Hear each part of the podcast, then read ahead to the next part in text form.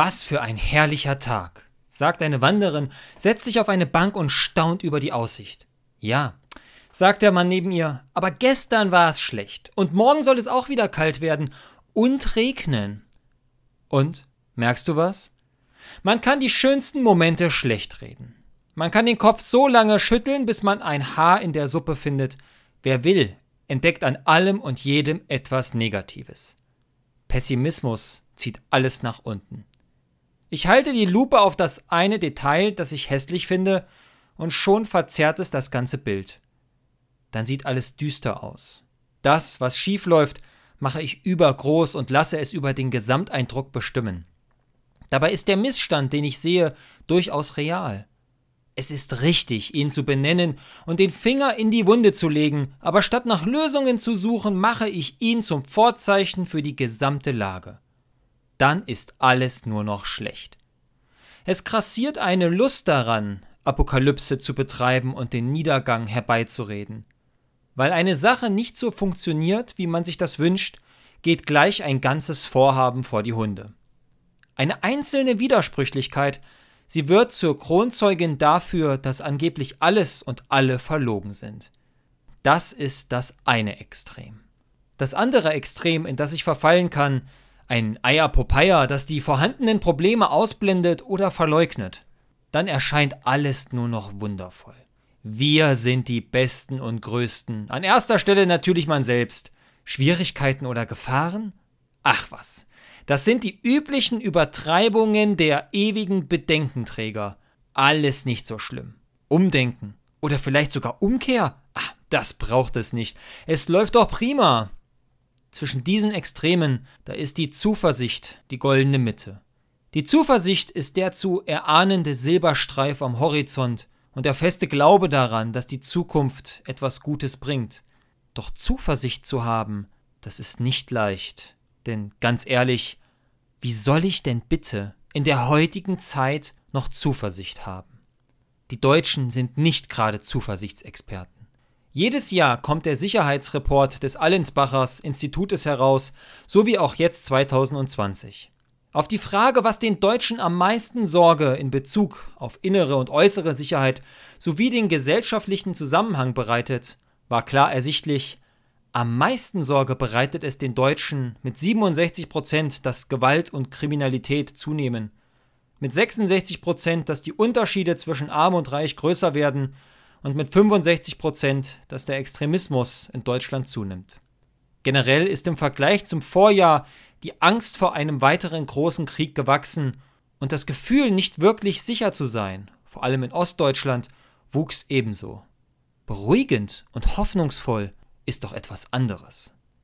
Wie soll ich denn bitte in der heutigen Zeit noch Zuversicht haben? Trauer, Tränen und Wut überfluten gerade Deutschland auch ich kann es nicht fassen, wie nach dem Anschlag in Halle 2019 nun im Jahr 2020 erneut ein Anschlag in Hanau stattfand. Insgesamt elf Menschen sind in Halle gestorben, unter denen auch der Täter war. Die Opfer, sie hatten ihr ganzes Leben noch vor sich. Es waren junge 20- und 30-Jährige, die mitten aus dem Leben gerissen wurden. Es gab keine Vorwarnung und keine Gnade für sie. Ich kann mir gar nicht vorstellen, wie groß das Leid für jene Väter und Mütter, für jene Brüder und Schwestern, für jene Freundinnen und Freunde ist. Es blieb kein Wort der Aussprache, kein Wort des Abschieds, sondern nur ein endlos klaffendes Loch der Sprachlosigkeit. Wie soll ich denn bitte in der heutigen Zeit noch Zuversicht haben? Genau das rufe ich vor lauter Angst zu Gott, und ich finde mich beim Stellen dieser Frage im Garten Gethsemane wieder. Ich sehe Jesus, wie er zwischen den Olivenbäumen betete. Ich sehe das Zittern und Bangen, und schließlich höre ich jene Worte, die meine Frage aufnehmen. Vater, willst du, so nimm diesen Kelch von mir, doch nicht mein, sondern dein Wille geschehe. Erst jetzt begreife ich, Gottes Sohn hatte ebenso keinen Grund zur Zuversicht. Er wusste, sein Leben nimmt ein böses Ende.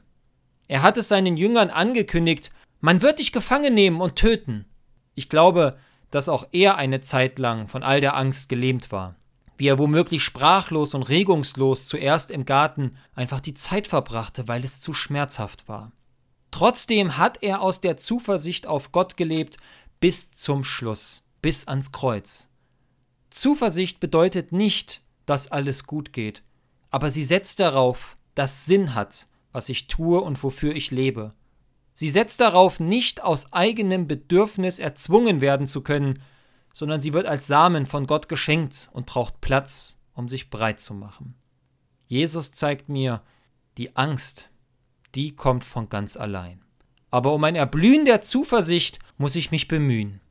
Die Zuversicht ist die Kraft für alle, die nicht an der Welt verzweifeln, aber auch nicht so tun, als wäre sie heil. Sie nimmt das Leid und den Tod ernst. Sie ermutigt mich, die Opfer in Hanau nicht zu vergessen. Sie ermutigt mich, die Traurigen zu trösten, und sie schenkt mir die Worte, um mich für Mitmenschlichkeit und gegen Gewalt und Hass einzusetzen. Heute gilt es, Vertrauen zu setzen, in jene Zuversicht, die bereits Jesus im Garten Gethsemane durch alle Ängste und Sorgen begleitet hat. Heute gilt es, nicht in blinden Optimismus oder Pessimismus zu verfallen, sondern daran zu glauben, dass Gott das letzte Wort hat und das Unmögliche möglich macht. Heute gilt es der Zuversicht Tür und Tor zu öffnen und es mir gesagt sein lassen, ja, es ist möglich, in der heutigen Zeit dank Gottes Gnade Zuversicht zu haben. Lass es dir einmal auf der Zunge zergehen. Die christliche Zuversicht, dein und mein Geschenk, lebt und wagt jenes unglaubliche Versprechen, das da heißt, Wunden werden geheilt, Gerechtigkeit wird walten, Liebe wird erblühen und der Tod wird endgültig überwunden. Amen.